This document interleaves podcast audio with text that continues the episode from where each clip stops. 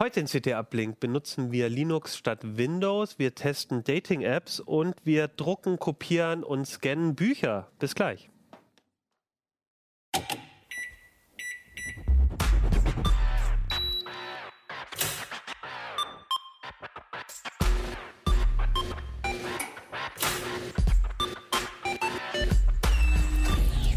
CT Uplink. Hey, herzlich willkommen bei CT Uplink. Mein Name ist Achim Bartschok und yippie, wir haben eine neue CT. Die CT-Nummer, ich muss selber gucken, 9, 2019. Und ihr seht schon, auf dieser CT ähm, strahlt uns ein kleiner Linux-Pinguin entgegen. Und das ist kein Zufall, denn heute sprechen wir unter anderem über Linux statt Windows. Und zwar sprechen wir unter anderem darüber mit Liane Dubovi aus der CT-Redaktion. Genau, und dann haben wir noch Dating-Apps dabei, die hat Stefan Portek mitgebracht und ja, Drucker, Drucker von und- Rudolf Opitz aus dem Hardware-Ressort. genau, du hast DIN A3-Drucker und Äh, Multifunktions... Multifunktionsdrucker. Es geht äh, da hauptsächlich auch um Scannen. okay, scannen und drucken, genau, das schauen wir uns an. Also Hardware, Software, Betriebssysteme und ich würde sagen, wir fangen mit den Betriebssystemen an, nämlich mit äh, Linux. Ich, wir wissen ja, äh, ihr da draußen seid immer, auch gibt es viele Linux-Nutzer oder auf jeden Fall Linux-Interessierte. Und wir hatten ähm, uns das Thema, ja, warum haben wir uns das eigentlich vorgenommen dieses Weil es Jahr? immer noch unglaublich viele Leute gibt, die Windows 7 benutzen. Mhm. Und äh, Anfang nächsten Jahres läuft ja der Support dafür auf. Und dann würde ich mit Windows 7 auf jeden Fall nicht mehr ins Netz gehen. Das heißt, es wird Zeit umzusatteln und es gibt einen Haufen Leute, die sagen, Windows 10 kommt mir nicht in die Tüte. Ich einen davon sitzen. Und Genau. äh, ja, eine Variante Mhm. ist einfach Linux. Das kostet nichts. Es ist ähnlich zu bedienen, zumindest das, was wir rausgesucht haben. Es ist sicher.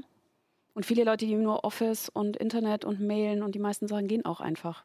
und es sieht auch ganz geil aus. Genau, ich, Das äh, tut es auf jeden ich war Fall. auch überrascht. Ich, ich habe jetzt die Zahlen gerade im Kopf, aber es sind echt richtig viele Leute, die eben noch ein äh, Windows 7 haben, die halt gesagt haben, aus Datenschutzgründen oder wegen der Oberfläche, warum auch immer, Windows 10 kommt mir nicht ins Haus sozusagen. Aber die haben jetzt alles Problem, dass so langsam, äh, wenn es nicht mehr supported wird, dann ist es halt langsam auch ein Sicherheitsproblem. Und das ist ein super Anlass zu sagen, hey, ähm, geht Viele doch zu haben- Linux. Viele sind auch einfach diesen Workflow gewohnt. Die haben ihr Menü, da machen sie ihre Anwendungen auf. So, ich meine, ich habe früher auch Windows 7 benutzt. So, das, das funktioniert. Wer sich jetzt nicht mit dem Betriebssystem Mhm. beschäftigen will und neue Features oder einen Store oder sonst was haben will und sich halt vor allem nicht mit der Windows-Update-Politik rumschlagen möchte und trotzdem Privatsphäre wahren, kein Microsoft-Konto einrichten und was da alles noch so ist. Ich weiß es ja nicht ganz so genau. ähm, der braucht halt einfach nur eine Basis, irgendwie ein sicheres Betriebssystem, wo man sich keine Sorgen machen muss, wo die an, wichtigsten Anwendungen dabei sind, man neu nachinstallieren kann und ähm, Linux Mint kann all das. Und wir haben uns diesmal tatsächlich nicht für Ubuntu, sondern für Linux Mint entschieden. Also genau, ihr habt, also Linux gibt es in verschiedenen Flavors, haben wir ja auch schon oft hier besprochen.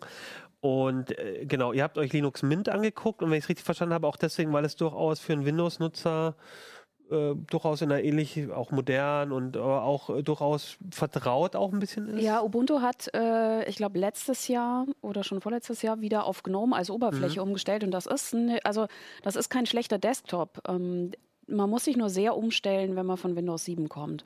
Und ähm, Linux Mint gibt es in verschiedenen Flavors, nennt sich das da. Und der, das, der Flaggschiff-Desktop ist Cinnamon und das ist einfach ähnlich aufgebaut, wie man das von Windows 7 kennt. Du hast unten eine Leiste, du hast einen Systembereich, ein Menü, ein paar Anwendungsstarter.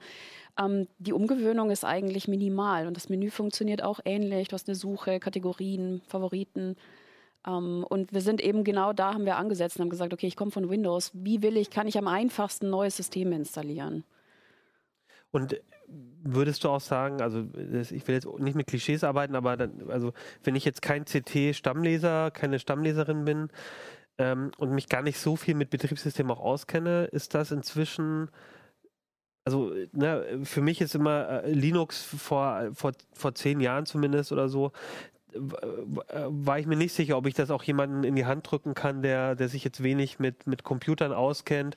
Äh, findet er sich da überhaupt zurecht? Ist das besser geworden? Ja, das ist viel besser geworden. Also klar, es gibt immer wieder Hardware, da scheitert die Installation oder da hakt es mit irgendwelchen Treibern oder sonst irgendwas. Aber im Regelfall, so wie hier zum Beispiel, du hast ein Notebook, ähm, steckst einen USB-Stick an, mit dem kann man das vorher in Ruhe ausprobieren. Und dann klickt man sich einfach durch den Installer und in 20 Minuten ist das erledigt. Und dann ist auch schon die wichtigste Software mit drauf. Also es ist nicht wie bei Windows, dass du dann anfängst so und jetzt brauche ich einen Browser, einen anderen und solche Sachen. Also das ist da alles schon mit dabei und es ist wirklich einfach. Also genau, und auf dem USB-Stick wäre quasi schon so ein Boot-Image drauf. Genau, wir startest beschreiben im du. Heft, wie man äh, dieses Image runterlädt und auf den Stick packt und damit einfach mal live den Rechner bootet. Das hat den Vorteil, äh, die Hardware wird nicht angefasst. Das heißt, man muss erstmal noch gar nichts machen, kann sich das in Ruhe angucken, äh, kann die Software schon mal ausprobieren und kann gucken, kann dann zum Beispiel auch mal einen Drucker anstecken und schauen, vielleicht wird der ja Genau, automatisch der erkannt. Oft ist es nämlich so, so schnell kannst du gar nicht gucken, wie der eingerichtet ist. Ähm, ja, und dann ist es eigentlich nur noch, sind es ein paar Klicks, den Installer zu starten und das draufzuladen. Und ich glaube, ähm, viele wagen diesen Schritt nicht, weil sie die Installation machen müssen. Die würden aber, glaube ich, auch kein Windows selber installieren wollen. Und wir richten uns da wirklich an Desktop-Anwender, weil, also ich habe zum Beispiel in meinem Freundinnenkreis ähm, tatsächlich ein paar Frauen, die irgendwann gesagt haben, naja, ich würde jetzt schon Linux benutzen, wenn es mir jemand installiert. Dann haben wir das installiert und dann kam nie wieder irgendwas, weil es funktioniert. Die Updates kommen in einem Schwung. Es ist relativ pflegeleicht, gerade wenn man keine super Special-Anforderungen oder Sondersoftware hat. Und Ja, also ich wollte gerade sagen, kommt es dann nicht so irgendwie, also, weil das kriege ich halt schon noch immer mit, dass dann irgendwie, ich kann die Datei nicht öffnen oder irgendwas, ne, oder wie kriege ich denn da jetzt einen Photoshop drauf oder, oder irgendwie und dann. Also jeder, jemand muss, sich- also jeder muss sich vorher so ein bisschen überlegen, was mache ich eigentlich? Und vielleicht auch schon mal durchspielen, kann ich zum Beispiel meine Dateien unter Linux hinterher wieder aufmachen. Ähm, da hat Merlin Schumacher auch einen Artikel dazu geschrieben, wie man am besten schon unter Windows Dateiformate auch vorbereitet, dass man sie hinterher wieder aufmachen kann und quasi auf all seine Daten zugreifen kann. Wir haben uns aber auch überlegt, weil sind wir mal ehrlich, die wenigsten von uns sagen, okay, ich trete mein Windows in die Tonne, Linux drauf und äh, wird schon irgendwie laufen, sondern die meisten machen sich erstmal eine parallele Installation. Das ist auch das, was wir eigentlich empfehlen, weil dann kann man langsam anfangen, sich mal ein paar Programme angucken, mal ein bisschen surfen, mal was Neues installieren. Und wenn dann so der Tag kommt, wo ich mal schnell eine Präsentation, Tabelle oder sonst was aufmachen muss, dann boote ich einfach mein Windows und mache das schnell. Okay. Also eher Ja. unstressiger Umstieg. Vielleicht, ähm, weil, weil, ähm, weil ich glaube, viele kennen halt, so geht es mir zumindest, äh, auch, ähm, kennen Ubuntu halt schon und alles. Und Mint ist, glaube ich, für manche noch nicht so bekannt. Vielleicht können wir uns das einmal kurz ein bisschen angucken, zumindest Ja. die Zuschauer. Aber du kannst ja ein bisschen was erzählen, ähm, dann kriegen es die Zuhörer auch mit. Also ich, oder ich, ich Also das- also erstmal, sieht ja fast wie ein Windows aus. Also das ist der Cinnamon Desktop. Ich hatte übrigens also eigentlich geplant, so einen Artikel zu machen, wie hübscht man den Desktop auf, weil bei Linux geht das sehr leicht. Ähm, habe es einmal gebootet und beschlossen, nö, sieht gut aus. Hast du auch gesagt, oder? Habe ich auch gesagt, ja. Genau. Ja, ähm, wir haben ja ein ganz normales Menü. Das ist ähm, hier mit einer Suchfunktion. Hier sind die Anwendungen in verschiedene Kategorien sortiert. Hier zum Beispiel ist das LibreOffice ähm, Büropaket schon dabei. Ähm, es ist eine Bildbearbeitung dabei, GIMP, ähm, ein kleines Scan-Programm, äh, ein Browser, BitTorrent-Client, Thunderbird für Mails, ähm, der VLC-Player, der so ziemlich jedes Format einfach abspielt an Videos, Rhythmbox für die Musik. Also es ist so ein, so ein, ich sag mal, eine Rundum-Softwareauswahl ist schon dabei.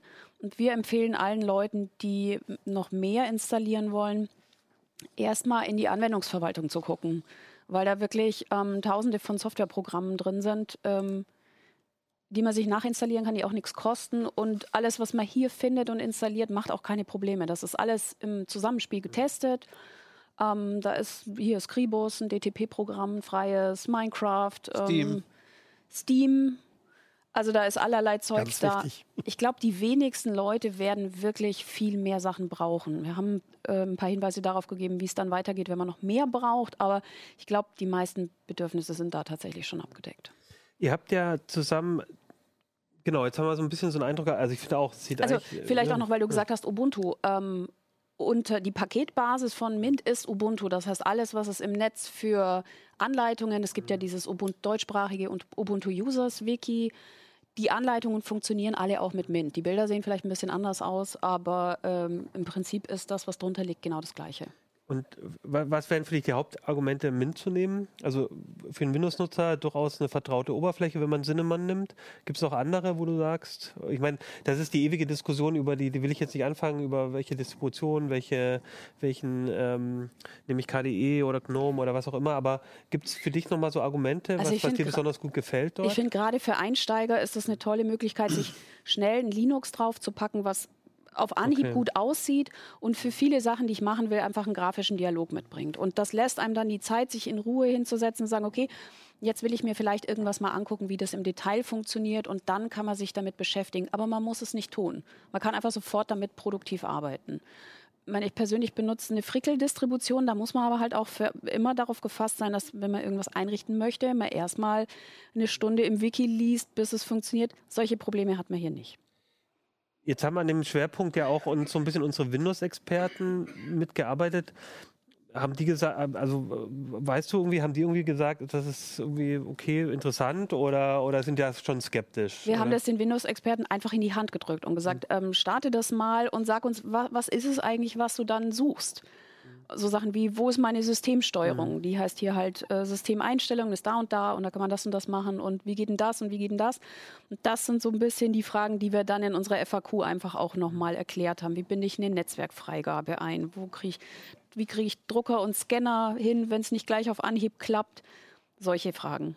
Genau, also da, das ist ja auch äh, zwar richtig lang geworden, die FAQ, aber es liegt Ja. jetzt nicht daran, weil es super, super kompliziert ist, sondern weil ihr wirklich versucht habt, möglichst alle Fragen, die so ein- aus Perspektive wirklich des Windows-Nutzers. Ne? Ja, also irgendwie- da ist wirklich viel aufgepoppt im Nachhinein an Fragen, aber das geht auch schon. Also auch sowas wie Firmen-WLANs, da gibt es manchmal Probleme, da muss man irgendwas Spezielles anhaken. Oder ähm, Gamer wollen vielleicht ähm, proprietäre Grafiktreiber installieren. Das ist mit Mint auch ganz einfach, gibt es einen extra Dialog dafür. Ähm, weil mittlerweile kann ja Linux auch zum Gamen und so. Ja. Also es gibt Steam, es gibt da glaube ich mittlerweile 3000 plus native Spiele und dann mittlerweile ja fast ziemlich viel anderes auch noch über Steam Play. Also ich denke, es ist ein Rundumsystem, mit dem man so ziemlich alles machen kann. Schön fand ich die freie FAQ auch. Wo finde ich einen Virenscanner?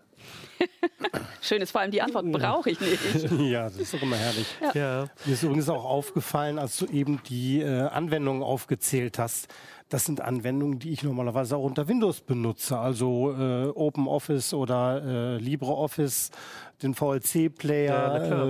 äh, Thunderbird, die, die passenden Browser, also äh, Genau. Firefox, alles da. Die, die, viele ich ich brauche mich gar nicht umzugewöhnen. genau, das Teil ist der schön. Software ist, ist ja die gleiche. Da hat sich, glaube ich, auch die Nutzung so ein bisschen geändert. Ne? Also früher war ja für mich eigentlich immer der größte Hemmschuh, man kann halt nicht, nicht spielen. Ja. Ähm, das geht halt jetzt. Und, und der zweite große Hemmschuh war eigentlich ja irgendwie immer alles, was mit Multimedia-Gedöns zu tun hatte. Äh, selbst DVD-Wiedergabe ist dann halt daran gescheitert, dass man aus lizenzrechtlichen Gründen dann halt ja den, den Kopierschutz-Key nicht mit ausliefern konnte bei einer kostenlosen Software, die Open Source ist und so. Äh, macht aber auch kein Mensch mehr in Zeiten von, von Prime Video und Netflix. Insofern, mir würde da Ja, gar auch- nichts fehlen, glaube ich. Netflix und solche Sachen Ja. funktionieren ja mittlerweile. Ja, also ähm, wie gesagt, wir hatten neulich den witzigen Fall. Ich, kenn, ich hatte halt auch lange Zeit einfach ein Windows zum Spielen noch, als auf einer Parallelinstallation. Ähm, das habe ich schon sehr, also ich habe immer noch ein Windows für Notfälle, aber ich benutze es tatsächlich. Wir haben neulich mal versucht, einen CT-Zock Livestream zu machen. Mit dem Spiel, was Ja. es nur für Windows gibt. Und das ist grandios gescheitert mit dem Ergebnis, dass ich am Ende die Linux-Version mit Steam Play also ich habe die Windows-Version mit Steam Play unter Linux gespielt und das hat dann funktioniert. Es war wirklich so völlig, völlig schräger Abend. Jetzt sagst du, das ist alles total ähm, einfach geworden und so. Ich würde trotzdem noch einmal, gibt es denn so typische Probleme, über die man schon stolpert? Also eins, das mir einfällt, ist, auf einem Notebook ist es vielleicht mit den Treibern ein bisschen schwieriger oder, oder also gibt es denn so, über was kann man denn so stolpern ähm, aus deiner Erfahrung und also hast du da noch mal so ein paar Also schwierig wird es mit wirklich brandneuer Hardware, weil da einfach oft die Treiber fehlen. Also es gibt natürlich Distributionen, die noch einen neueren Kernel und damit neuere Treibermodule haben. Ähm, da ist Linux Mint jetzt nicht ganz vorne. Ähm, da muss man dann wirklich ein bisschen gucken im Netz, geht da was, kann ich irgendwo einen Treiber nachinstallieren, solche Sachen. Ähm, wo Linux ganz gut ist, sind eher ältere Geräte, wo man das Problem hat, dass man für Windows 7 vielleicht noch einen Treiber hat, für Windows 10 aber nicht mehr. Solche Sachen laufen ganz oft noch unter Linux.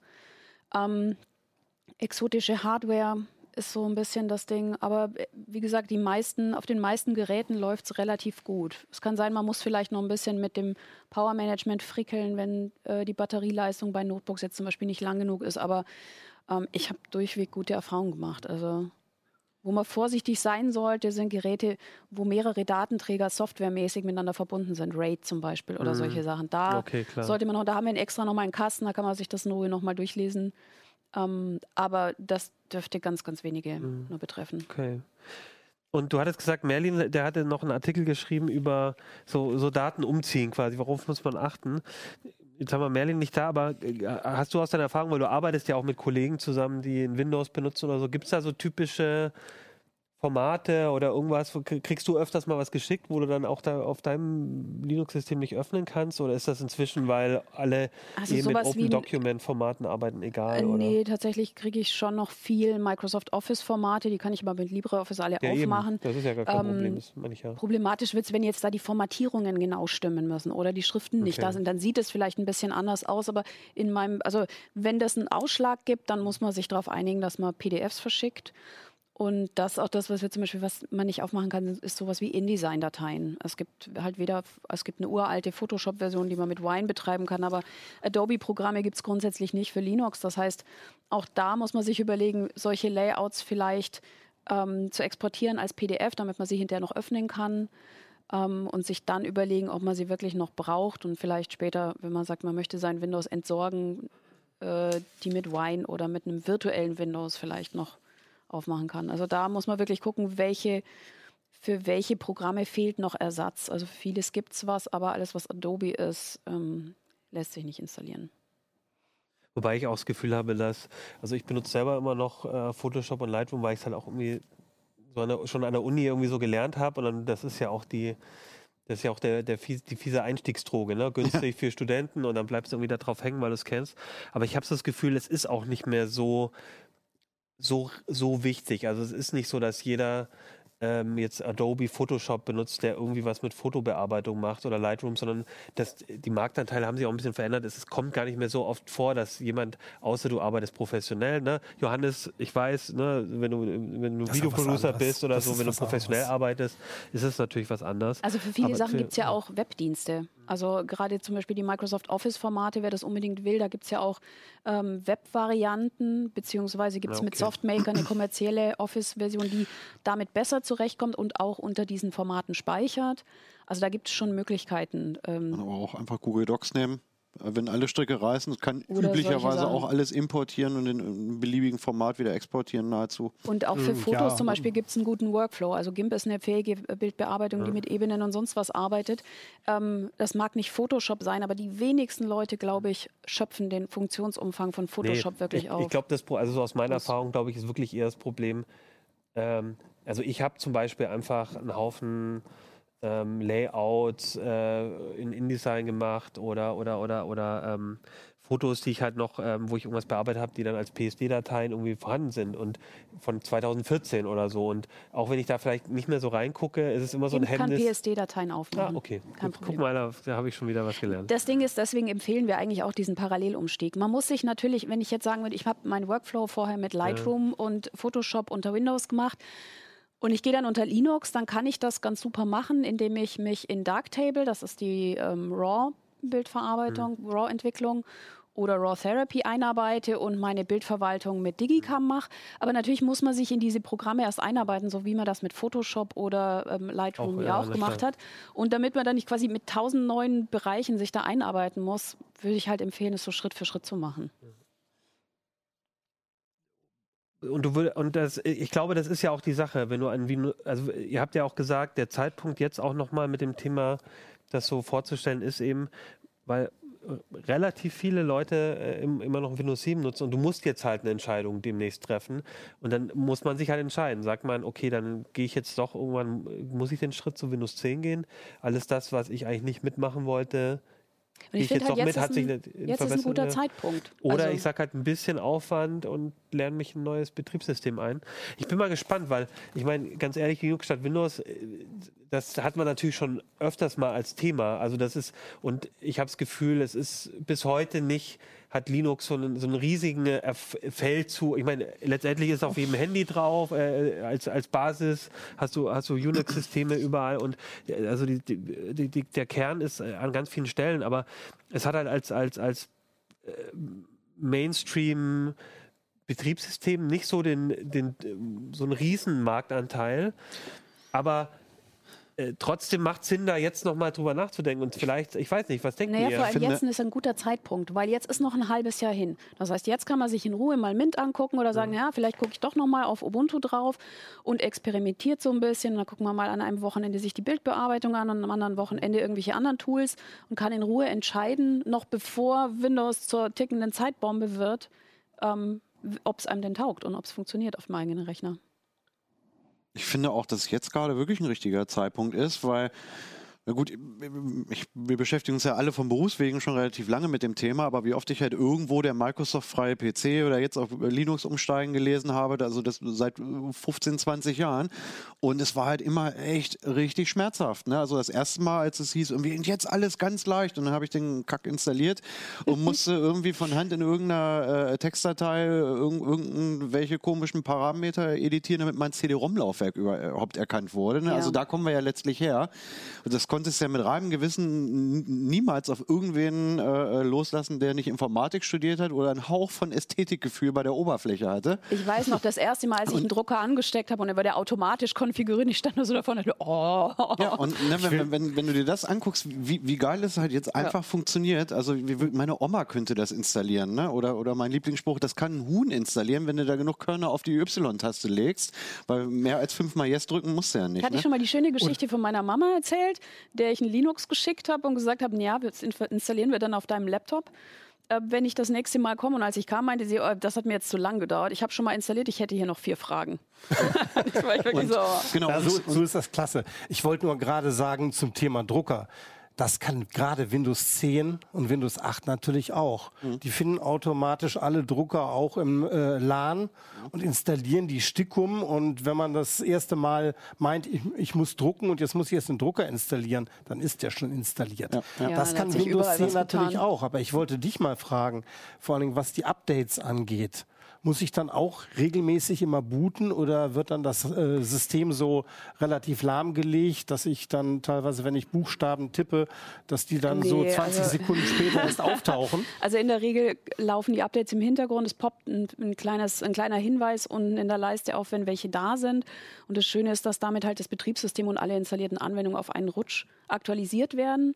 Du klickst das dann drauf und wenn sowas wie der Kernel ersetzt wird, dann wirst du darauf hingewiesen, dass du vielleicht dann mal neu starten solltest. Ist aber auch kein Muss. Also du kannst dann auch einfach weiterarbeiten. Okay, also nicht wie jedes Mal, äh, wenn Windows loslegt, ne, bitte neu starten, macht Windows 7 ja auch schon. Bei Windows 10 hat sich das Also nicht was- geändert. Was ich vor allem einen totalen Vorteil finde, was mich wahnsinnig macht bei Windows, ist wirklich dieses Herunterfahren und aktualisieren. So, ich wollte jetzt nur schnell den Rechner runterfahren Ja. und zupacken und dann muss er noch eine halbe Stunde updaten Genau. und du kannst es gar nicht abschätzen, wie lange das dauert. Das ist was, das treibt mich zur Weißglut, weil er mich nicht gefragt hat vorher. Nächste Frage, wie schnell gehen denn die Updates bei, bei Linux? Das kommt drauf an, wie groß die sind und wie die Internetleitung ist, aber Also äh, das ist nämlich einer der Hauptgründe, weswegen ich auch dann wirklich gerade zum Arbeiten auf Linux wechseln will. Denn ich kann es mir einfach nicht erlauben, wenn ich einen Artikel abzugeben habe ne, und mein Chefredakteur sitzt mir schon im Nacken. kannst dir jederzeit bei mir einen Linux-Laptop ausleihen. Nein, Aber das nervt wirklich. Also die Updates ja bei mit Windows, äh, die kommen auch immer zu den beschissensten Zeiten. Das- Wie das oft hat- ich hier morgens irgendwie ins Büro komme, fahre das Ding hoch und dann kommt da dieser Kreis und dann, Schalten- ja, warten Sie einen Moment, hier wird, wir richten noch irgendwas für Sie ein. Und dann Nee, kommt dieses, noch schlimmer. hallo, IBIMS, Ihr Computer. Und ich denke, mir, ah, Ja. Schalten Sie Ihr System nicht aus äh, ihr, oder Ihr Gerät nicht aus, Ihr System wird gerade aktualisiert. Okay, das gibt's Und dieser nicht bei Bildschirm die nächsten vier Stunden. ja genau. Äh, nein. Okay, Nein. Du hast es gerade schon erwähnt. Du hast gesagt, du willst wechseln auf Linux. Ja. Die nächste Sendung, wo wir, äh, das, für mich klingt es ja auch manchmal so ein bisschen wie, ah, ich mache jetzt mehr Sport und so. Ich, ich, ich benutze jetzt Also ich Linux. kann- also ich frage dich beim nächsten Mal und dann will ich hören, ich bin gewechselt. Ich kann bestätigen, Okay, dass und- er schon äh, auf mehrfach Das- Linux installiert ich ein. Zu Hause habe ich schon gemacht. Ja, ah, okay, na gut. Na, und was mit dir, Stefan? Übrigens auf Mint. Ja, ich mache mich jetzt wieder voll unbeliebt. Ich habe, weil ich es beruflich musste, irgendwie auch privat jetzt mehr oder weniger auf Chrome OS gewechselt. und deswegen oh bin ich auch leid gewohnt irgendwie, wenn, also wenn mir jetzt irgendeiner erzählt, ja, da musst du halt ein bisschen gucken, dass du halt irgendwie die alternative Anwendung findest für dein ehemals geliebtes Windows-Programm. Als ich hier jetzt gerade in das Software Center geguckt habe, habe ich gedacht, geil, Firefox, Thunderbird, FileZilla war da, VLC ist da, da muss man sich ja wirklich null umgewöhnen. Aber das hast du vorhin auch gesagt. Ich glaube, der Umgang mit Betriebssystemen ist dank Handys und Tablets einfach auch ein bisschen anders geworden in den letzten Jahren. Also früher war es so, die Leute hatten ihren Windows-PC und wenn sie nicht äh, genau dahin klicken konnten, wo sie wussten, hier muss ich hinklicken, dann sind sie schon nervös geworden. Also zumindest in meinem Familien- und erweiterten Supportkreis. Ähm, und dadurch, dass halt alle irgendwie durch, durch äh, Tablets und Handys jetzt so ein bisschen gezwungen sind, sich auch mal mit anderen Betriebssystemen oder Bedienkonzepten anzufreunden, ähm, glaube ich, hat man auch eine höhere Bereitschaft zu sagen, ja, okay, dann klicke ich jetzt hier unten auf dieses M, ist halt ein M und kein Windows. Fähnchen, aber ich weiß, da wird wohl das Startmenü sein. Also ich finde, finde das nicht mehr, nicht Wir, mehr so schlimm. ein, wir, haben, wir schreiben auch die Installation eines Applets, was ein noch Windows 7 ähnlicheres Menü installiert. Also wem das noch nicht ähnlich genug ist. Okay, ich würde sagen, also äh, von dir hören wir noch, Rudi, und dann will ich auch ein Das bisschen noch machen mal hören, ähm, wie deine Erfahrungen waren. Und ich würde auch mal sagen, ich, ich weiß, wir haben viele Zuschauer und Zuhörer, die, die benutzen Windows und die werden bei Windows bleiben. Und wir haben viele, die benutzen Linux und sagen, ey, ihr erzählt mir nichts Neues, weiß ich eh schon alles. Mich würde vor allem interessieren, gibt es bei euch äh, da draußen Leute, die wirklich so einen Wechsel auch gemacht haben in letzter Zeit? Also vielleicht zufälligerweise, ähm, äh, bevor wir jetzt das Heft rausgebracht haben, vielleicht auch jetzt mit dem Heft. Und dann würde mich einfach nochmal interessieren, weil Liana hat jetzt uns erzählt, das ist alles so einfach, aber gibt es vielleicht doch Sachen, wo euch gestört haben oder sagt ihr auch, das, das war einfach super, klappt alles gut und war für mich kein Problem. Also gerade Leute, die in letzter Zeit gewechselt haben, wie ist denn da eure Erfahrung? Oder vielleicht habt ihr auch andersrum, vielleicht seid ihr von Linux zu, zu Windows gewechselt. Ähm, aber also das würde mich nochmal interessieren.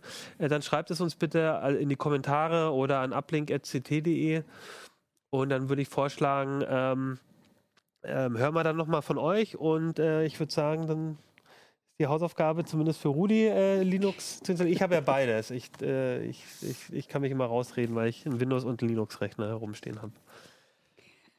So. Stefan.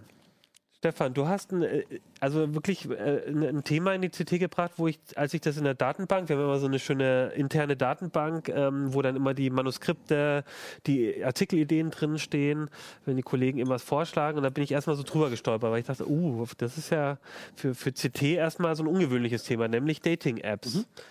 Ähm, warum hast du Dating-Apps in CT getestet, Stefan?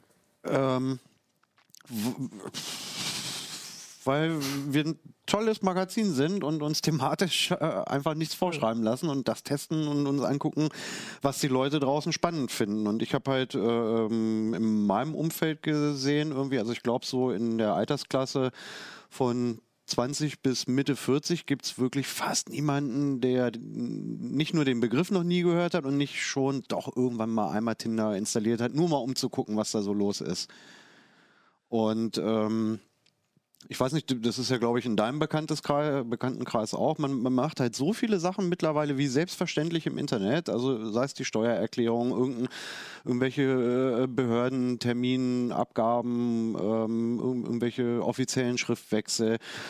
Ähm, und wenn ich, wenn ich alles im Internet mache, inklusive Einkaufen, warum nicht eventuell auch die Partnerwahl? Also es gibt Leute, die ziehen in eine neue Stadt, haben Schwierigkeiten, Anschluss zu finden oder sind halt insgesamt nicht so sozial eingestellt. Und ich kenne viele Pärchen, die sich tatsächlich in solchen Apps kennengelernt haben und jetzt zusammen eine gemeinsame Wohnung bezogen haben, ein Kind bekommen haben. Ja, und ich finde, also mir ging es dann auch so, weil ich habe gedacht, naja, ich, ich stolper auch nicht drüber, wenn wir einen Test über ähm, Physik-Apps machen oder wenn wir einen Test über Steuererklärung-Apps machen oder Software machen. Ähm, und das ist so ein Thema, da, da denkt man sich so, oh nee, äh, und ne, Ja. irgendwie, vielleicht hat es auch so einen Hauch von sowas Unseriösem auch. Aber ich finde gerade auch da, ne, also gerade bei solchen Apps, äh, naja, weil es halt einfach so. Aber ja, mit Leben vielleicht zu tun. ja, naja, aber, ne, man aber- denkt zuerst so, uh, äh, das, also, ne, ich, ich sag's dir ganz ehrlich, ich bin da so ein bisschen drüber gestolpert, aber eigentlich gerade auch bei solchen Apps, da, da, gerade da ist jetzt so, sowas wie, ähm, was passiert eigentlich mit meinen Daten, ähm, muss ich da auf irgendwas achten? Da- Das war sogar Ja. tatsächlich ein Grund, wo, wo wir jetzt halt großes Augenmerk drauf gelegt haben. Aber, aber ich, ich gebe dir recht, also die, die Apps haben immer noch irgendwie so ein, so ein schmieriges, shady Image bei einigen Leuten im Hinterkopf, die dann halt sagen, oh, da will ich irgendwie nichts mit zu tun haben. Das ist natürlich irgendwie so ein bisschen der Tatsache geschuldet, dass irgendwie Tinder und Grinder ähm, sich natürlich recht unterschiedlich nutzen lassen. Irgendwie und Griner kennt irgendwie auch jeder. Das ist, ist ja eine App, wo im Prinzip Homosexuelle einfach nur schnelle Sexkontakte suchen. Und das hat irgendwie dieses Schmuddel-Image irgendwie so ein bisschen der ganzen App-Kategorie irgendwie so ein bisschen äh, übergestülpt. Der Tinder ja auch so. Und so, so hat Tinder im Prinzip auch ja. angefangen. Äh, ähm, also es ist, also ich meine, das hat aber jeder halt auch selber in der Hand, wie er so eine App nutzt. Ne? Also es gibt halt einfach wirklich Leute, die sagen, ich möchte jetzt keine Beziehung haben. Äh, ich bin jetzt halt einfach irgendwie nur drauf aus, mit irgendwem jetzt irgendwie einen netten Abend oder ein nettes Wochenende zu verbringen. Dafür kann man die Apps natürlich nutzen, wenn man den passenden Partner findet. Es gibt aber halt auch ganz viele Leute, die halt einfach sagen, ich bin's jetzt irgendwie satt, irgendwie seit Jahren ohne Partner hier alleine zu sitzen und ich lerne auch keinen kennen. Ähm, weil ich nicht kontaktfreudig bin. Und dann ist es ein funktionierendes und legitimes Mittel, halt einfach zu sagen, ich, ich suche mir halt hier einfach ja, einen Partner fürs Leben oder Partner in Crime gesucht, wie die Leute oft in die Ja, Selbstbeschreibung auch- schreiben. Ja. Ist es nicht auch ein logischer Schritt in einer Zeit, wo, also ich meine, früher wäre das undenkbar gewesen, dass Leute irgendwie Selfies von sich im Internet posten, bei Instagram oder wie auch immer. Und heute ist es eine Selbstverständlichkeit. Und da ist es einfach auch ein logischer Schritt zu sagen, ich kann mich ja auch äh, ich, in einem größeren Kreis den, als den, den ich auf einer kleinen Party nebenan treffe, präsentieren. Zum einen das und zum anderen sind viele der Apps, die wir jetzt oder einige der Apps, die wir äh, hier jetzt getestet haben, halt auch, auch gar nicht so, so explizit auf die, auf die Partnersuche festgelegt. Also du kannst tatsächlich ähm, bei, bei, ähm, bei OkCupid, bei Tinder, bei Bumble und ich glaube bei Badu auch, kannst du halt einfach auch sagen, ich möchte einfach nur Leute kennenlernen. Also du musst jetzt nicht mal sagen, ich will jetzt nur ähm, das andere Geschlecht kennenlernen äh, oder, oder irgendeinen Partner ähm, mir suchen, mit dem ich eine Beziehung eingehen will, sondern du kannst einfach sagen, zeig mir wahllos Leute an, egal welchen Geschlechts, weil ich bin neu in der Stadt und ich möchte jetzt Leute kennenlernen, mit denen ich halt einfach mal abends irgendwie ins Kino oder in eine Kneipe gehen kann. Das geht ja mit ein. Und was habt ihr euch, ähm, also jetzt, wenn ihr, wenn wir jetzt in den Test so ein bisschen reingehen, was habt ihr euch denn dann genau angeguckt? Also habt ihr euch, ge- also was, was die können, also wie, wie geht man da so ran? Also finde ich, ist ja jetzt auch kein typischer Test so. Ja, was sind da so die Kriterien? Genau, da haben wir auch, ähm, Hanne, ich habe den mit Hannes zusammengeschrieben. Wir haben relativ lange überlegt, ähm, was wir jetzt reinschreiben wollten, weil das war halt auch in der Redaktion. Wir haben das ja intern so ein bisschen äh, ähm, diskutiert und dann kamen da auch Kollegen an, ah, ihr macht jetzt Dating-Apps, was wollt ihr denn da testen? Die Erfolgsquote, wa? ähm, dann kamen dann halt auch gleich wieder so die Witze und ich so, ja, Hannes und ich, wir führen schon knallhart Strichliste, wenn wir alles abgeschleppt haben. Ähm, das war natürlich Quatsch, das wollten wir eben nicht. Also wir haben, haben uns tatsächlich ähm, zum einen natürlich um den, auf, auf den Funktionsumfang äh, konzentriert, weil das ist das, was wir halt bei jedem App-Test machen würden. Was, was kann die App eigentlich, was bekomme ich? in der kostenlosen Variante und was würde ich für mein Geld bekommen, wenn ich, wenn ich äh, ein Premium-Abo buche. Und halt, weil du es schon gesagt hast, ganz wichtig bei diesen Apps ist halt einfach die, die komplette Datenschutzthematik. Ja. Ne? Weil, weil man muss, und das ist die Krux bei diesen Apps halt einfach, ähm, sie funktionieren halt nur, wenn man relativ viel von sich, von sich preisgibt. Wir können ja vielleicht einmal das Funktionsprinzip einmal generell erklären. Ja.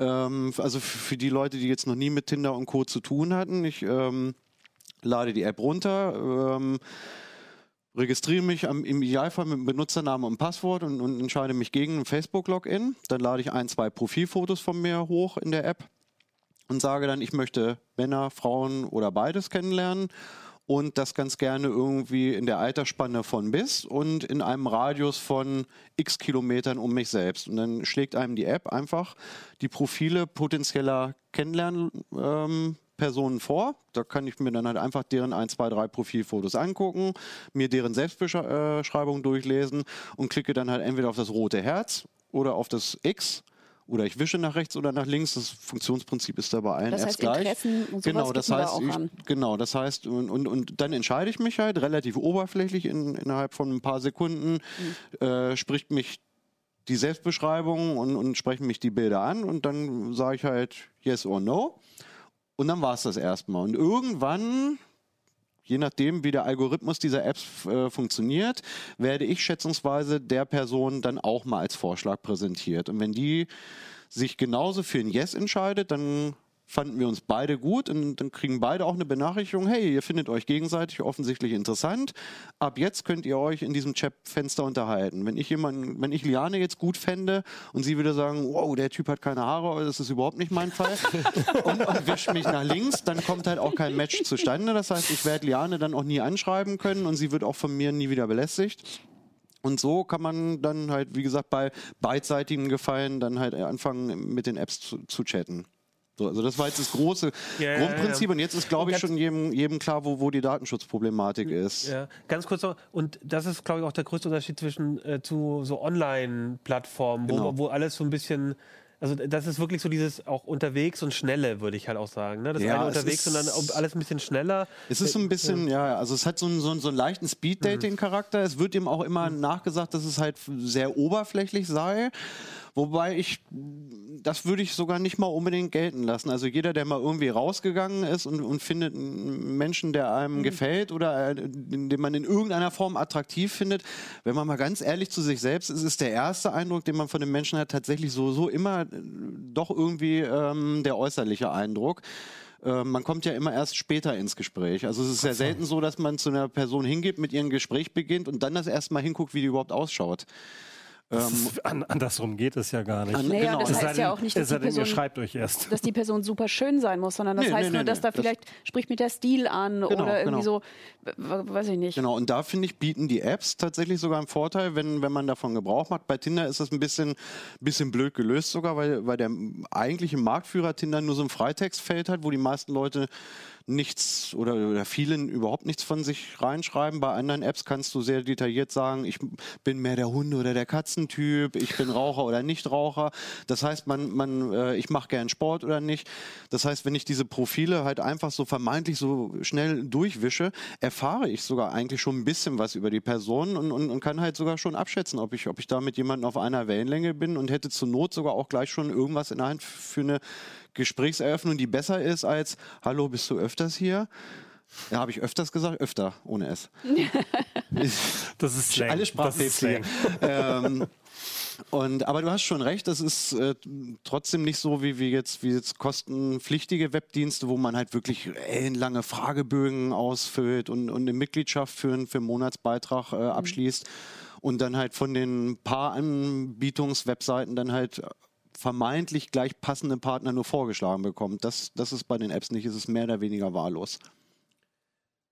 Okay. Was ich halt aber echt beunruhigend finde, ist, du sagst, dir werden Leute äh, in der Umgebung angezeigt. Heißt das, jeder, der sich diese App installiert, von dem wird ein Bewegungsprofil erstellt und dann wird immer angezeigt, wo er gerade ist? Oder ist es nur so ein grobes, hat sich da registriert?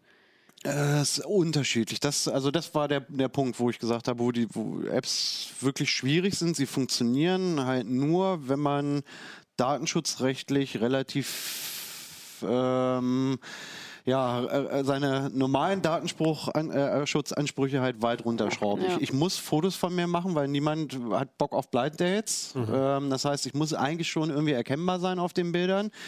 Es ist schon sinnvoll, bei dem Alter nicht zu massiv zu flunkern, weil sonst trifft sich plötzlich irgendwie äh, ein 18-Jähriger mit, mit einer 52-Jährigen. Das muss auch dann ja vielleicht auch nicht unbedingt passen. Ähm, und ich muss natürlich im Prinzip den Leuten schon sagen, ja, ich wohne halt in Hannover. Manche Apps zeigen halt auch noch die äh, relative Entfernung zueinander ab. Das heißt, mir wird ein Profil vorgeschlagen und ich sehe, okay, die ist fünf Kilometer weg. Das heißt, sie wohnt hier in Hannover oder sie ist 30 Kilometer weg, dann wohnt sie, was weiß ich, in Celle oder in Braunschweig. Ähm, also so, aber es ist nicht so genau, dass ich äh, die Person jetzt stalken könnte, oder? Ähm, puh, nee, jein. Also es, äh, Badu und Lavu haben Radarfunktionen. Ähm, die kann man in den Apps natürlich auch abschalten, aber da hast du im Prinzip so eine kleine Anzeige. Das ist hier in dem einen Screenshot, aber Jom sagte, wir hatten keine Detailkamera heute. Ähm, da hast du halt so eine, so eine ähm, Funktion, wo du dir halt Nutzer in unmittelbarer Nähe anzeigen kannst. Also von ein paar hundert Metern bis. Das ist im Prinzip einerseits ganz lustig, wenn du jetzt auf irgendeiner Kneipenmeiler unterwegs bist und siehst, oh Mensch, wie witzig, in diesem Restaurant hier müssten also irgendwie drei Lavu-Nutzer ähm, auch zu finden sein. Aber ich, also ich finde find ich ein bisschen gruselig, die Funktion. Also ich, will's- ich will nicht auf ein paar hundert Meter runter trackbar sein. Das finde ich schon auch hart. Ähm, jetzt Eigentlich jeder mit dem Smartphone. Ja, ja, aber für Das war- andere, für andere Da haben wir tatsächlich, natürlich, da haben wir also ähm, da haben wir tatsächlich auch drauf geschaut. Es gab bei manchen Dating-Apps in der Vergangenheit, gab es da auch wirklich hanebüchene äh, ähm, Datenschutz-Fails letztlich. Also diese relative Entfernung.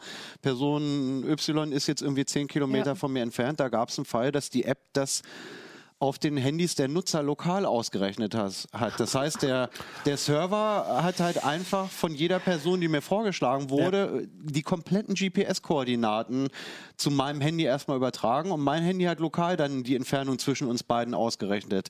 Das Dann heißt, wenn ich Traffic- jetzt äh, ein geroutetes oder ein gejailbreaktes Handy habe, hätte ich in der internen Datenbank einfach die GPS-Koordinaten angucken können. Und wenn die gerade zu Hause gesessen hat, die Person, die mir vorgeschlagen wurde, dann wusste ich bis auf 10 Meter genau gleich schon, wo die wohnt. Das ist natürlich gefährlich. Gruselig. Richtig gruselig. Wir haben aber auch keine, solche Fails haben wir nicht mehr gefunden jetzt bei den Apps. Wie ist denn das mit den Bildern? Ich meine, also das ist ja auch, man will ja dann vielleicht innerhalb dieser App, gibt man dann sich preis. Ja, Mhm. man sagt, okay, ich benutze diese App, ich will ja auch jemanden kennenlernen, dann mache ich da ein Foto von mir. Aber ähm, muss ich da nicht auch Sorge haben, da, also man könnte das Bild auch nehmen und eine Google-Suche zum Beispiel damit machen. Und Genau, wenn das Bild genau. irgendwo, wenn ich das als Facebook-Profil auch habe, dann Genau, findet der also- auf einmal meinen Namen. Oder Genau, so. also ähm, das war auch ein wichtiger Aspekt ähm, des Artikels. Also zum einen haben wir uns angeschaut, äh, was die Apps selber für Daten erheben und ähm, ob es da irgendwelche undichten Stellen gibt, aber man kann halt auch viel selber tun. Und das war tatsächlich einer einer der Hinweise, die, die wir da auch geben. Die Fotos, die ich in einer Dating-App benutze, die sollten vielleicht nicht mein Facebook-Profilfoto sein oder das Profilfoto von, von Xing oder LinkedIn oder Also irgendeinem jetzt mache ich aber einen Screenshot, gebe das in die Genau. Google-Suche und dann finde ich Google-Suche, alle das- Treffer, die, wo es auch noch ist. Genau, die Google-Suche kann rückwärts suchen. Das wissen ganz viele nicht. Ne? Also ich mache wirklich nur einen, einen Screenshot von, von einer Person in dieser App, die mir vorgeschlagen wurde, kopiere mir das irgendwie über Dropbox oder Google Drive auf dem Desktop und ziehe es dann per, per Maus in, in, ins Google-Suchfenster rein und dann sagt Google, ja, oh, okay, das Bild habe ich bei Facebook noch gefunden und bei LinkedIn und dann weiß ich sofort, mit wem ich es zu tun habe. Und das ist natürlich nicht Sinn der Sache. Man möchte das ja schon anonym benutzen. Naja, auf der anderen Seite, wir haben auch schon Artikel drüber gemacht, wie gut die Gesichtserkennung mittlerweile ist. Wäre auch eine Äh. Möglichkeit, ja. Also ja.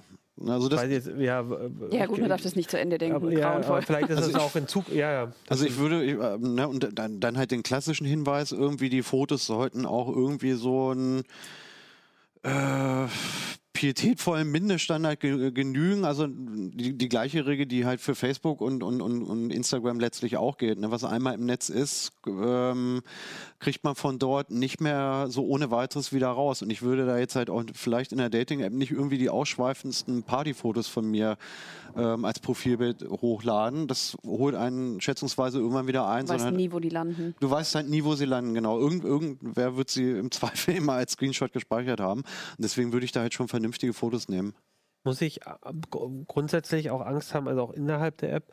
Also ähm, äh, vielleicht eine, was, was ich habe tatsächlich als Tinder groß wurde, habe ich es auch mal ähm, ich auch mir, angeguckt, weil ich gesagt habe, ich arbeite bei einer Computerzeitschrift, das ist gerade ein großer Trend, muss ich mir mal angucken. Ja. Und ich habe dann aber Fast tatsächlich jeder wahrscheinlich, ja. Ja, aber ich habe dann auch tatsächlich, weil ich ein bisschen Schiss hatte, habe ich, äh, hab ich zu meiner Freundin gesagt, äh, hey, ähm, du setzt dich jetzt daneben, während ich das ausprobiere, weil ich echt Angst hatte, dass nachher die Freundin von meiner Freundin oder so mich da entdecken. Ich habe Achim auf ja, dieser... Ja, so, und Ja, das wäre ja. jetzt nochmal eine Frage. Ich meine, das ist ja durchaus eine realistische Angst. Also muss ich da auch Angst haben, dass ich am Ende halt dann doch nachher meine Chefin oder äh, eine, eine Freundin, Bekannte, also ich weiß nicht, wie viel Angst muss man davor haben, ist vielleicht eine andere Frage, aber In äh, Hannover kann einem vielleicht mehr als in Berlin. ja aber das kann, wahrscheinlich einem, schon. das kann einem wahrscheinlich schon passieren, dass ich dann Das- nachher ein Kolle- eine Kollegin oder, oder einen Kollegen oder irgendjemand dort äh, äh, sehe und der mich ja auch sieht dann. Ja, ähm, also ich, es kommt natürlich immer darauf an, ähm, wie man da selbst seinen Peinlichkeitskompass Okay. irgendwie justiert hat. Also nach ähm, unserer Erfahrung war es tatsächlich so, dass man also ich bin auch von Kollegen tatsächlich hier ähm, so noch drauf angesprochen worden, von, von denen ich es auch gar nicht gedacht hätte, die mich dann halt gefragt habe, testet ihr auch die Webdienste, irgendwie für Elite-Partner oder Parship oder Finja oder wie sie nicht alle heißen. Da könnte ich auch was zu sagen und halt auch, auch äh, einige Kollegen, von denen ich jetzt nicht erwartet hätte, dass sie so Online-Dating-mäßig unterwegs sind.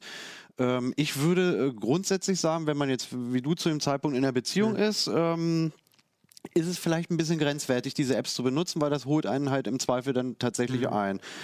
Also die man Chance ist schon hoch, dass Ja. irgendeiner, den man kennt, dann einmal über den Weg läuft. ähm, wenn wenn man jetzt aber tatsächlich irgendwie Single ist und einfach Leute oder einen Partner äh, ähm, sucht oder kennenlernen möchte, finde ich es überhaupt nicht verwerflich, da halt über eine App oder einen Webdienst Hilfe zu suchen. Deswegen würde ich so weit gehen und zu sagen, nur dass man halt irgendwo bei Tinder oder bei Bumble auftaucht, dafür muss man sich eigentlich mittlerweile nicht mehr schämen, weil ich habe, wir haben hier im Zuge der Recherchen haben wir jetzt sechs Apps ausprobiert und ich habe in jeder App so unheimlich viele Kolleginnen und Kollegen gefunden, ähm, die diese Apps auch benutzen und fand es halt einfach normal und habe nicht gedacht, ah, guck mal. Ich bin mir da nicht ganz sicher, also weil natürlich ist mein Freundeskreis so, das schwappt ja mit dem Kollegenkreis so ein bisschen zusammen. Da ist es extrem weit verbreitet. Also da weiß ich keinen, der es nicht ausprobiert hätte, außer denen, die wirklich total fest in einer Beziehung sind. Aber so mein weiterer Freundinnenkreis, da ist, ähm, für die ist das so ein bisschen so ein Fremdwort. Für die ist, glaube ich, die Vorstellung, jemanden nicht erstmal persönlich kennenzulernen, noch so ein bisschen absurd. Also ich weiß nicht, wie weit es so ein bisschen mit wie viel lässt man sich auf so Online-Geschichten ein oder wie viel? Das sind jetzt auch alles Leute, die nicht gerne im Internet Sachen von sich preisgeben. Vielleicht teilt sich das da so ein bisschen. Leute, die bei Instagram ein Selfie von sich posten, die haben auch kein Problem damit, das in einer äh, Dating-App zu machen. Ich glaube, die App an sich ist nicht verwerflich. Also, Mhm. Okay, ich würde sagen, also äh, letzte Frage wäre für mich noch, ähm, weil ihr habt ja auch Lavu getestet, da hatten wir ja auch vor drei, vier Jahren eine größere Geschichte, dass ähm, in der CT, dass wir in Recherchen ähm, gesehen haben, dass also das Thema Chatbots, dass da irgendwie Fake Fake-Personen sind, kann man das kann man wahrscheinlich aber nicht überprüfen als Nutzer oder oder gibt es da auch noch mal einen Tipp? äh, Also kommt das vor, dass man da Fake-Accounts findet oder? Ja, also äh, alle, äh, ich, ich würde sagen, dass alle ähm, Anbieter ähm, natürlich ein großes Interesse daran haben, ähm, die, die Anzahl der Fake-Profile möglichst gering zu halten. Ähm, also der Fall bei Lavu war, war ja damals ein bisschen, ein bisschen anders gelagert. Das kann man, das ist bei uns ja online, das kann man ja alles noch nachlesen. Da war es ja tatsächlich so, dass den Betreibern vorgeworfen worden ist, selbst äh, ähm, ähm, Fake-Profile erstellt zu haben, um, um die Nutzerzahlen ein bisschen hoch zu pushen. Ähm, du hast, kannst das natürlich tendenziell in jeder App haben. Du kannst immer irgendeinen pickligen Teenager haben, der irgendwie ein hübsches weibliches Profil dann wahrscheinlich machen wird, um irgendwelche Typen zu verarschen. Kann theoretisch sein. Ähm, die Anbieter versuchen halt relativ gut dagegen zu steuern. Also entweder, dass man sich halt nur über Facebook registrieren kann oder über einen Google-Account, was ich datenschutzrechtlich wieder sehr schwierig finde. Ja, na klar. Ähm, weswegen viele andere dann halt beispielsweise es so machen, du kannst dich mit Benutzername und Passwort registrieren, es wird aber mit deiner Handynummer verknüpft. So dass nicht eine Person dann halt einfach zehn, zehn Fake-Accounts eröffnen kann. Ähm, und wenn, du hast bei allen Apps die Möglichkeit, äh, ähm, Fake-Profile oder halt auch Leute, die dich in irgendeiner Form belästigen oder, oder gegen irgendwelche Geschmacks- und Sittenrichtlinien verstoßen, kannst du halt einfach melden. Und äh, unserer Erfahrung nach sind alle Anbieter auch sehr schnell bei der Hand, die Profile dann halt sofort zu sperren und die Leute klar, das rauszuschmeißen. liegt in deren Interesse. Ja. Na, also eben, es liegt auch einfach in deren Interesse. Es, du sollst dich ja wohlfühlen in der App und, und du willst Ja. halt nicht irgendwie als Frau blöd angesprochen, angequatscht werden.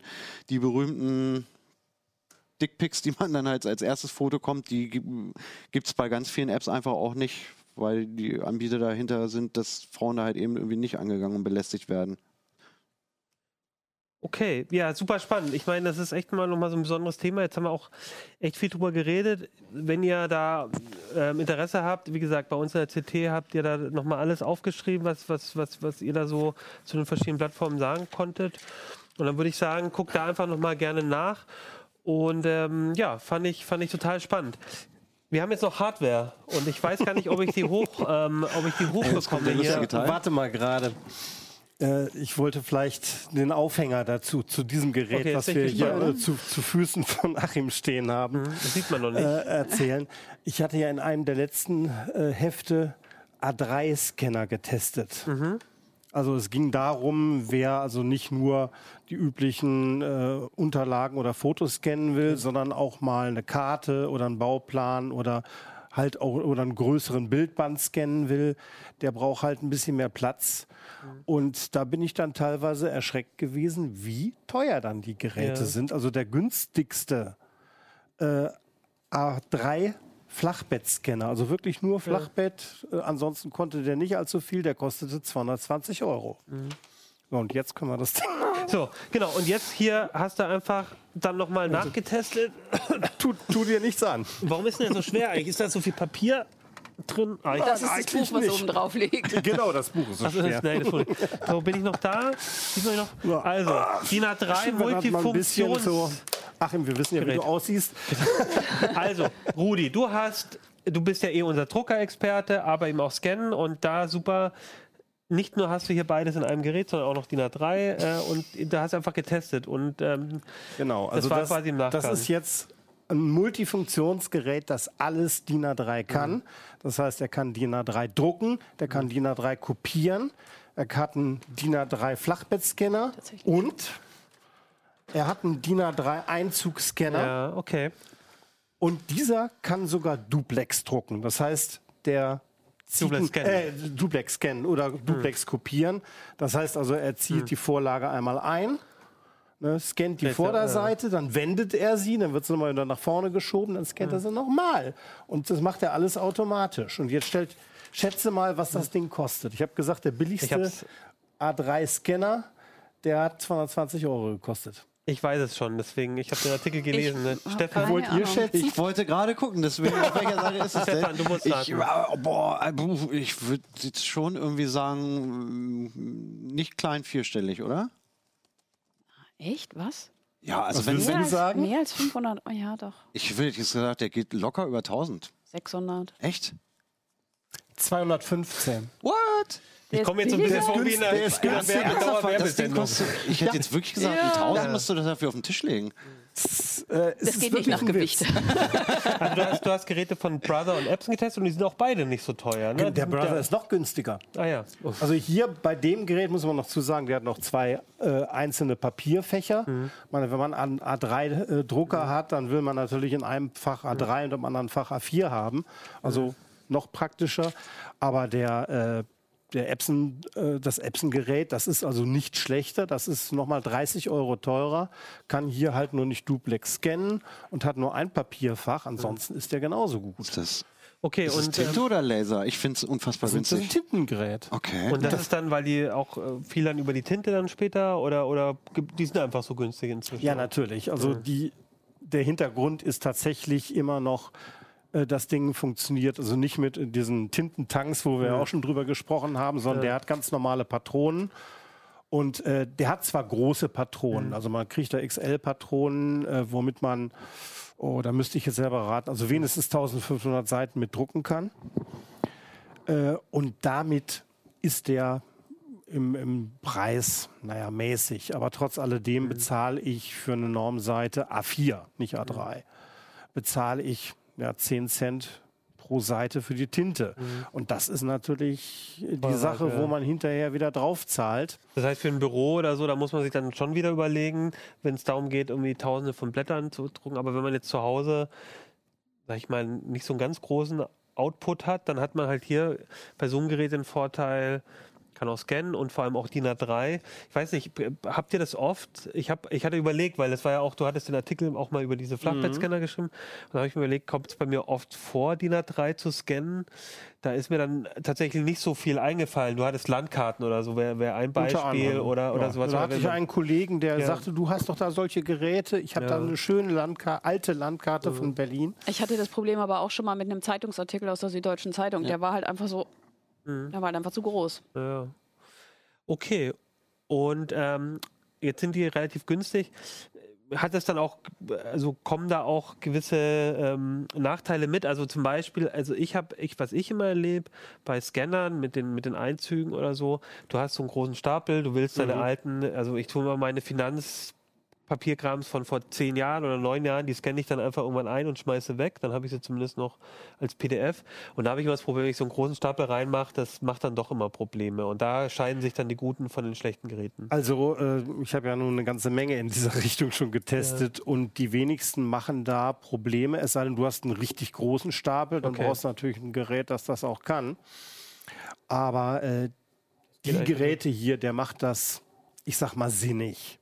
Ich teste zum Beispiel auch, ich habe äh, immer einen Stapel, wo ich äh, Papiere so gefaltet habe, wie sie aus dem Brief, aus einem normalen Brief kommen. Also wenigstens zweimal gefaltet. Dann habe ich so noch ein bisschen zerknüttelt, hat noch ein paar Eselsohren und die äh, kriegen die auch, äh, diesen, diese Vorlagen zu futtern. Und dann sehe ich ja, was dabei passiert. A, ob dann hinterher bei der Kopie, ob ich dann noch irgendwie diese Knicke sehe oder ob er, ob er die vielleicht schräg einzieht oder im schlimmsten Fall sogar Papierstau verursacht. Ja, da kannst du gleich, falls er Ja, verursacht, rein. Ja.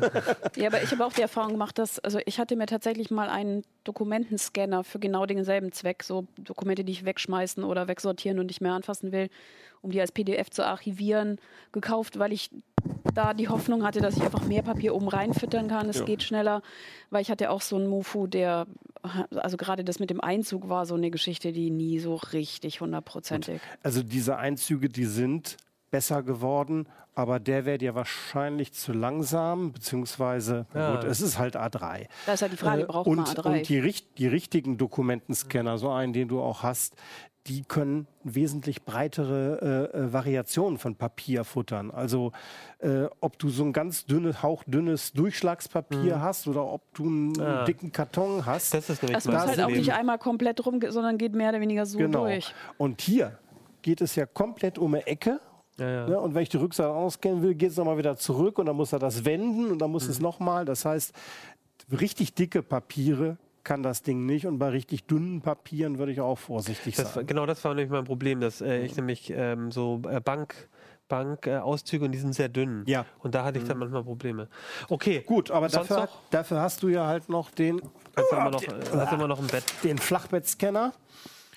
Und jetzt Und, einen zu äh, viel haben wir aufgemacht. Das ist jetzt eine. Achso, jetzt habe ich einen so So, hier, hochgeklappt. aber die, die Zuschauer sehen es eh nicht. Genau. Ja, aber halt der typische. Jetzt sieht man mich nicht mehr, aber das ist normal. Doch, doch, Ja. Achso, da. So, genau. Und da hast du halt doch, man sieht es ein bisschen, ne? Und das ist halt eine DIN Oh, jetzt Genau. sich auch noch DIN Und die habe ich A3-Fläche. jetzt noch ein bisschen intensiver in der Richtung getestet, wenn ich jetzt zum Beispiel eben Buchscans machen will. Gerade bei Buchscans ist es so, das dürfte, naja, also das ist schon kein DIN A4, auch eine, Ja. aufgeschlagene CT ist kein DIN A4 mehr. Stimmt, ja, na klar, da brauchst du wieder DIN A3. Und äh, das ist einer der Hauptgründe, warum man sich so einen größeren Scanner zulegen will. Jetzt kommt natürlich das Problem, wenn ich ein Buch drauflege. Ich habe mir schon extra ein etwas dickeres Buch ausgesucht. Ja, vielleicht- und das lege ich hier oben drauf, so. Dann hebt sich das zum Buchrücken ab. Ja, na klar. So. Und diese Scanner, die in diesen Multifunktionsgeräten Ja. verbaut sind, das sind alle sogenannte CIS-Scanner. CIS, das steht für äh, Contact Image Scan, äh, Sensor. Das heißt Image also, der ist nur scharf, wenn das zu scannende Ah. direkt auf dem Glas liegt. Es heißt, darf sich um keinen ja. Millimeter abheben. Okay. Sobald sich das um ein, zwei Millimeter abhebt, wird es unscharf, Ah, und zwar okay. richtig unscharf. Und das passiert genau hier bei dem Buch. Und zwar zum Buchrücken hin. Und da, das heißt, für solche Fälle, das sind dann eben die Geräte, du hattest ja beim letzten Mal auch, weil die richtig teuer waren, das kriegen die zum Beispiel dann besser hin, weil Mhm. das, die eine andere die Technik benutzen verwenden. eine andere Scan-Technik, die nicht Okay. Millimeter, sondern Zentimeter Tiefenschärfe haben. Die haben damit überhaupt kein Mhm. Problem. Du hast höchstens so eine leichte Verzerrung. Okay. Das kann die Software Ah, rausrechnen, okay. kein Problem. Ja. Also bleibt hier nur richtig kräftig zu drücken. Ja, so, und äh, im Normalfall macht das diese Klappe. Ja, Und jetzt hat, haben diese Scanner, äh, beziehungsweise diese Multifunktionsscanner, hier eigentlich immer so ein bisschen Spiel in den Scharnieren. Ah. Ne? Ja, äh, wobei gerade bei dem Gerät, das ist ein Nachteil von dem Gerät, der hat, also es ist noch nicht mal ein Zentimeter. Und wenn ich jetzt damit ihn, ihn drücken lasse und scanne, dann habe ich auf der einen Seite, also hier zum, zu den Scharnieren hin, da ist das Buch schon angequetscht und nach vorne hin wird, wird der Buchrücken und der Buchrückenschatten auf der Kopie oder auf dem Scan immer breiter. Ja. und die Buchstaben zum Buchrücken hin immer unschärfer. Und wenn ich da hinterher noch eine OCR drauf laufen, drüber laufen lassen will, dann wird das natürlich nicht mehr erkannt. Ne, das kann zum Beispiel der, das Brother-Gerät besser. Der hat über zwei Zentimeter, ich glaube zweieinhalb Zentimeter hat der Spiel. Der druckt schön von oben und macht das alles gleichmäßig. Okay, das sind so die kleinen Details. Das sind die kleinen Details dabei. Äh, und das sind halt auch die achten, Nachteile, wenn man sich so ein Gerät kauft. Das Gerät ist also sehr universell. Das Ding kann wirklich alles. Das hat Netzwerk. Das äh, kann auch aus der Cloud rausdrucken. Man kann von Smartphones rausdrucken. Also insofern äh, nehmen die sich alle nichts und das alles für zwei, äh, 215 natürlich Euro. schon, Das ja. ist, Ja. das Es ist ist- so die Der andere sogar nur eine tolle 180 Sache, ne? Straße, wenn ich das gerade. Der andere sogar unter 200 Ja, ja. äh, im Also Straßenpreis. da habe ich also Straßenpreise von 185 gefunden. Ja. Unglaublich. aber Und, und der druckt so noch günstiger. Aber also ein Nachteil vielleicht auch noch, also genau, also so große Stapel muss man nochmal aufpassen. Man hat halt auch natürlich zu Hause echt so einen Klopper stehen. So, ich wüsste gar nicht, wohin damit. Ich meine, das, das haben wir hier wunderbar demonstriert, ja, ja, genau. was, was man sich damit an, anschafft. Ja. Also äh, wer das im Internet kauft, der sollte sich auf was gefasst machen, wenn es geliefert Nicht in die Packstation liefern lassen. Und nicht den Fehler machen, im Internet Sachen bestellen und sich die Maße nicht angucken. Du denkst, ah, cool, komm, so ein Ding und dann hast du so ein Oschi ja, die auf dem Schreibtisch stehen. Größer, ne? ähm, so, ich würde gerne noch mal, weil wir langsam, ich weiß, Liane, du hast auch gleich noch äh, einen Termin, deswegen, ich will jetzt nicht mehr zu lang machen, aber eine Frage möchte ich noch dir ja. noch stellen, ganz unabhängig von den Geräten, weil wir über Scanner, glaube ich, noch nie in Uplink geredet haben. Hast du denn noch mal generell, wenn ich jetzt einen Buchartikel oder einen CT-Artikel oder irgendwas einscannen will, so ein paar Tipps, wie viel DPI oder worauf sollte ich achten? Vielleicht noch mal so zwei, drei Sachen, die den Leuten ist helfen. Im Prinzip ganz einfach. Also früher war die Auflösung ein großes Ding und viele von den Geräten, die haben immer noch Standardeinstellungen von 150 oder 200 mhm. dpi. Äh, heute haben wir immer genug Speicher, also das ist nicht mehr das Thema. Also ich kann nur sagen, bei den Geräten 300 dpi für so ziemlich alles, ob ich eine Zeitschrift äh, äh, kopieren oder scannen will oder ein Buch kopieren oder scannen will. 300 dpi reicht für alles. Unter, darunter würde ich nicht gehen, weil 300 mhm. dpi hat bietet mir immer die Möglichkeit, noch eine Texterkennung drüber laufen zu okay. lassen. Und die Texterkennungen empfehlen möglichst diese Auflösung. Okay. Hat er ja auch so. schon ein paar getestet und nur bei so, wenn du so Behördenschriftkram hast, wo oft so ganz kleine Schriften mhm. noch mit drauf sind, dann ist es schlau, 600 dpi zu nehmen, weil selbst, selbst und, da das funktioniert meist auch ja, so. Ja. Selbst da eigentlich nicht. Also ich weiß nicht, wie unsere Druckauflösung ist, aber die ist, die ist mit Sicherheit geringer als 300 dpi. Und für 600 ja. dpi, da würde ich nur, wenn man wirklich Fotoabzüge, mhm. da würde ich dann 600 dpi empfehlen. Äh, und mehr braucht man nicht. Also die Dinger können, ich denke jetzt 1200 dpi, zumindest vom, äh, äh, vom äh, Flachbettscanner aus. Die, die Auflösung braucht keiner. Und vor allen Dingen auch die Optiken, die da drin sind, mhm. die sind nicht allzu gut. Ne? Bei 600 dpi mhm. machen die noch prima mit. Bei 1200 dpi macht der Sensor vielleicht noch mit, aber die Optik nicht mehr. Das heißt, der scannt Rauschen. Und dann, habe ich ein riesiges egal. File, wo ich, äh, ich sag mal, aber 20, 30 Prozent Nutzinformation und der Rest ist Rauschen. Ja, äh, also das, die, es ist nicht immer die beste, die höchste Auflösung, die beste Auflösung. Ja, also ich kann nur sagen, 300 dpi für so ziemlich mhm. alles und 600 dpi für Fotoabzüge. Ja. Aber selbst Fotohefte, die haben ja ein Raster. Wenn ich das mit 600 dpi mache, dann fällt das dann Raster viel mehr auf. Oder ich muss einen Entrasterer rüberlaufen, dann wird es wieder unschärfer. Dann kann ich auch gleich einen 300 dpi scannen. Gut, ja, super. Dann ja. würde ich sagen, ähm, ich, wo ist denn mein Notizbuch? Das haben wir hier. Ich wollte nämlich noch eine. Ach nee, zwei Sachen wollte ich noch sagen. Erstens, ähm, wollte ich euch noch, äh, wo ist mein Handy? Das ist auch Achso, das ist runtergefallen hier von ach, Notizbuch, bitte. Äh, oh Gott, ich bin heute wieder sehr gut. Ähm, ich habe ja immer wieder, ich kriege äh, vielen Dank immer übrigens für die Zuschauer und Leserzuschriften, die mir sagen, Bereite äh, dich vor. wie ich mich besser wie, äh, Nein, wirklich echte gute Tipps geben, wie man sich gut vorbereitet und sonst irgendwas macht. Aber ich wollte eigentlich euch nur eine kurz noch eine Sache sagen. Da hat mich nämlich Saskia gefragt aus unserer Eventsabteilung. Ich soll doch noch mal darauf hinweisen, es gibt nämlich eine Cyber Security Challenge in German, äh, Germany, Cyber, Security Challenge Germany, der nämlich von uns, von Heise ähm, Events gemacht wird. Und dazu kann man sich anmelden. Es gibt eine Qualifikationsrunde für Schüler und Studenten zwischen 14 und 25 Jahren, können sich dort ähm, anmelden. Das ganze Hacking-Landesfinale ist dann in Düsseldorf vom 1. bis 4. Juli und haben dort dann die Chance, mit dem Nationalteam zur Europameisterschaft nach Bukarest im Oktober zu fahren. Und ähm, wenn, ihr das, wenn ihr das interessant findet, dann guckt doch mal vorbei auf heise-events.de slash cyberjobs. Cyberjobs zusammengeschrieben, heise-events.de slash cyberjobs.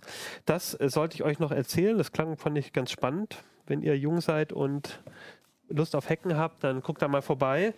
Und ansonsten wollte ich mal sagen, ähm, wenn ihr das gut findet, was ihr macht und uns unterstützen wollt, ähm, das Beste ist immer, kauft euch die CT oder äh, macht ein Probeabo.